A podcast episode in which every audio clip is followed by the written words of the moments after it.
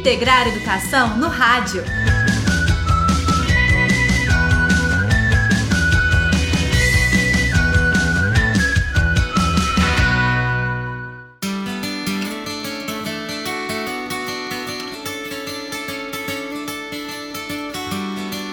Olá, eu sou Elias Santos. Bem-vindos e bem-vindas. Esse é o Integrar Educação no Rádio. E o programa é realizado pelo programa Integrar Kim Voz em parceria com a IC, Agência de Iniciativas Cidadãs. E eu não estou sozinho nessa missão, né, gente? Olá, Sara Dutra! Oi, Elias! Olá, ouvinte! Estamos de volta às rádios de Paracatu para que a escola esteja mais próxima de você. Até o final de junho, a gente se encontra por aqui, sempre às quartas e sextas, junto com o horário do recreio de várias escolas da cidade. Olá também para o pessoal que está nas escolas nos escutando neste momento.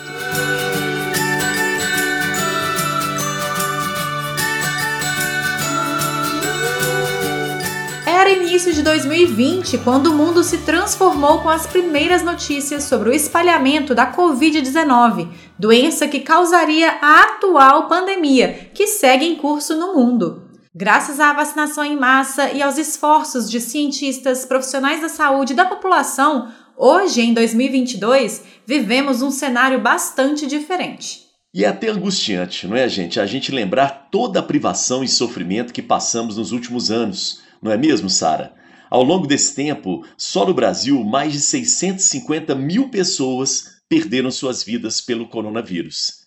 Estamos agora em uma nova fase, que ainda exige cuidados, tá? Mas que também nos permite retomar algumas atividades que são tão importantes para a gente, como por exemplo a educação. Exatamente, Elias. E é para celebrar o retorno às aulas presenciais que o Integrar Educação no Rádio chega até você paracatuense, seja em casa, no trabalho, no transporte público ou até mesmo nas escolas. E no nosso primeiro episódio, a gente escolheu lembrar um pouco dos anos de 2020 e 2021 na educação.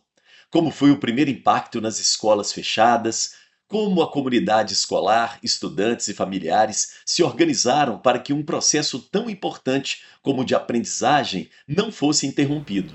Nossa equipe conversou com várias pessoas que fizeram e ainda fazem muito pela educação em Paracatu e vamos ouvir um pouco de como esses anos foram percebidos.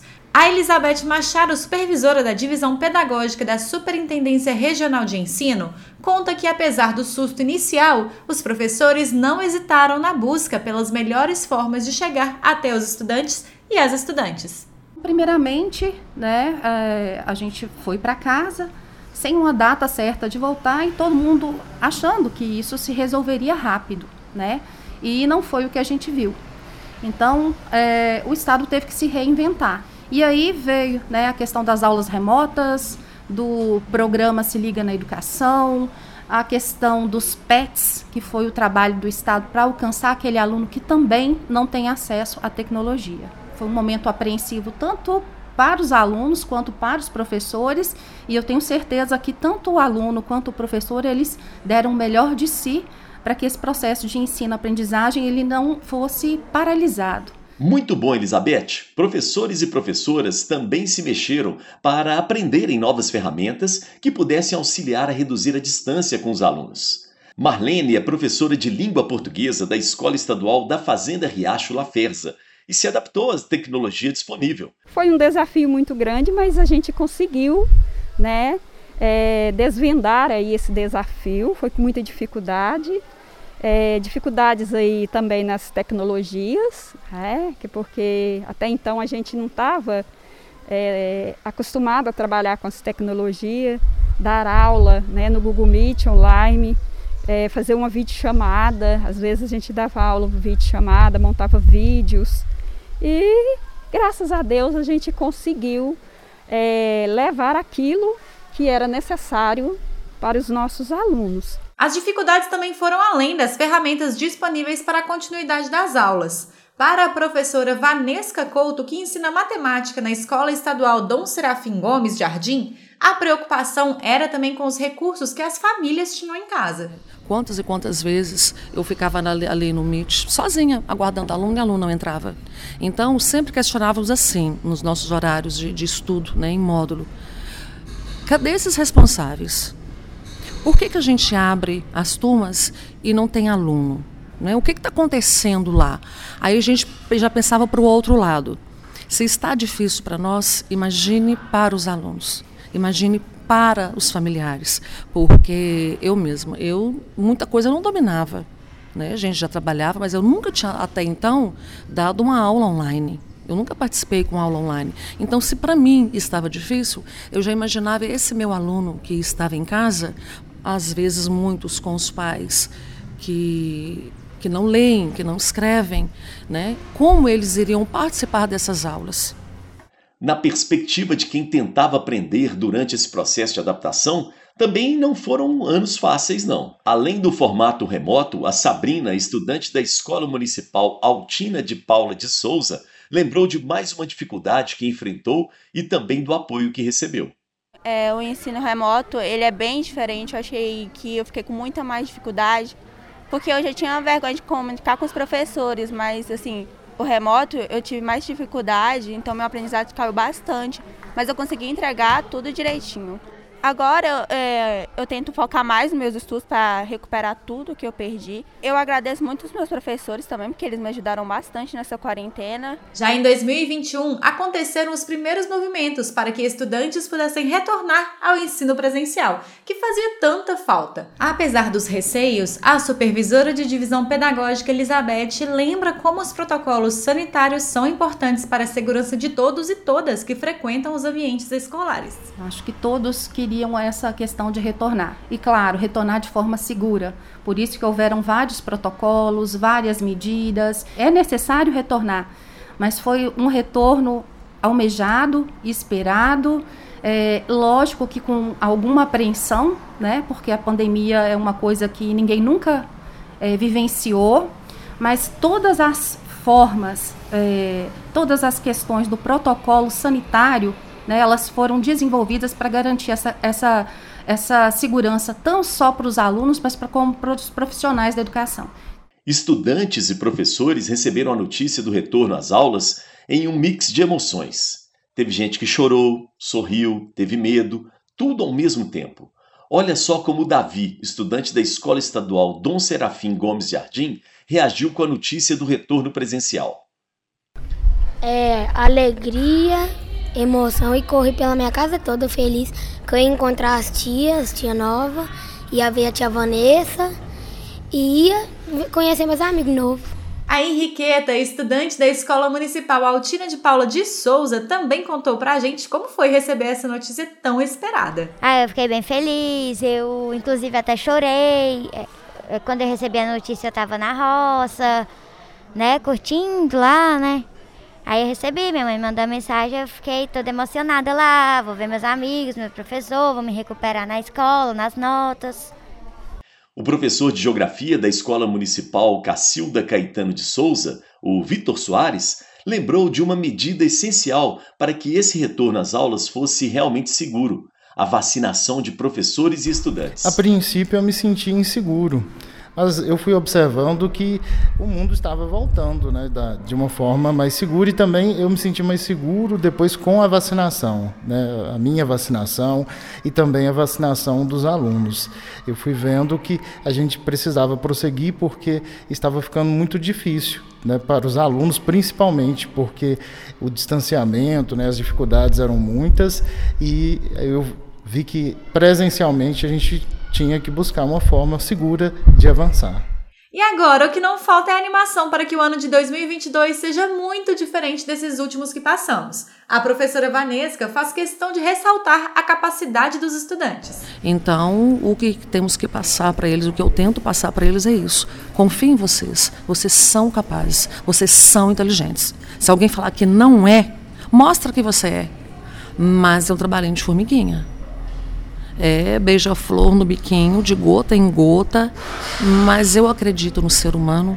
O professor Vitor mostra que está empenhado em correr atrás do conteúdo que ficou prejudicado. As minhas perspectivas são as melhores possíveis. Né? Eu vejo que a gente tem muito a fazer, muito trabalho. E o que eu vejo é isso, que a gente precisa trabalhar bastante para poder recuperar muito do que ficou a desejar. E é isso que eu vejo que todos os profissionais estão fazendo, né? Estão buscando aí oferecer o melhor para poder recuperar as dificuldades que existiram. Os e as estudantes também estão com todo o gás, Elias. Até porque, imagina a saudade dos amigos e professores. A Henriqueta resume muito bem em uma frase bem direta: Recuperar tudo que eu perdi quando as aulas estavam sendo remotas. Muito bom ver toda a comunidade escolar envolvida no retorno às aulas presenciais, juntando forças para que todo o conteúdo seja aprendido e que a escola volte a ser aquele ambiente, não é, gente, de ensino e convivência que tanto marca todos nós. Não se esqueça, seguindo os protocolos de segurança, com vacina no braço e muito carinho, logo logo a pandemia vai ser um momento do passado.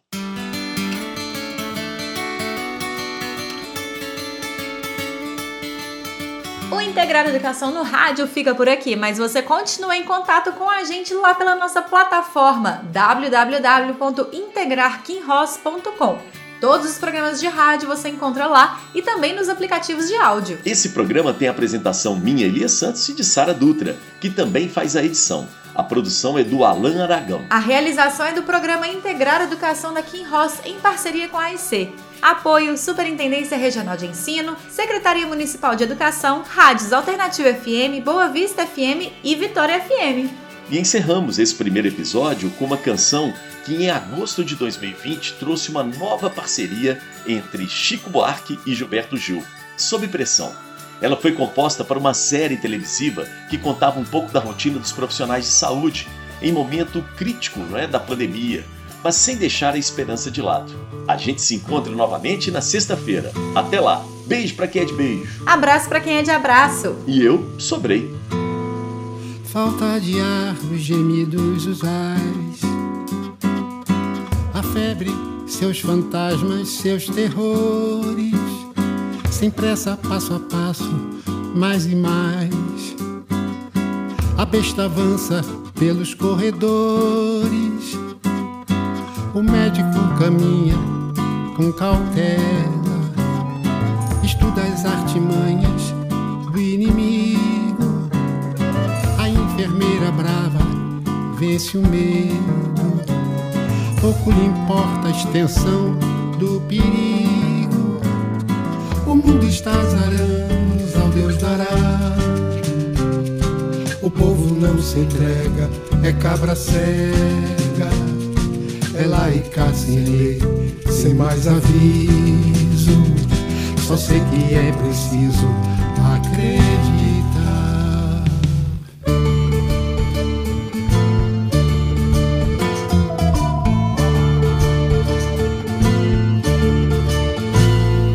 Fazemos todos parte desta história. Mesmo que os tontos blefem com a morte num jogo de verdades e mentiras, um jogo duplo de azar e sorte. A ciência abre as suas asas, a esperança à frente como um guia. Com São João na reza, a pagelança, a intervenção de Xangô na magia neste campo aqui da poesia, casa da fantasia e da razão. Abre-se a porta, entra um novo dia, pela janela dentro o coração.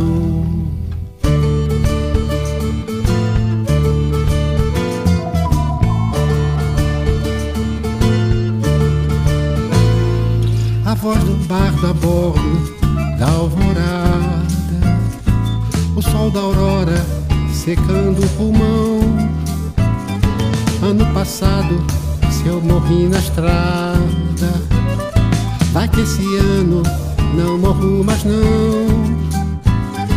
É pra montar no lombo da toada, desembarcar do trem da pandemia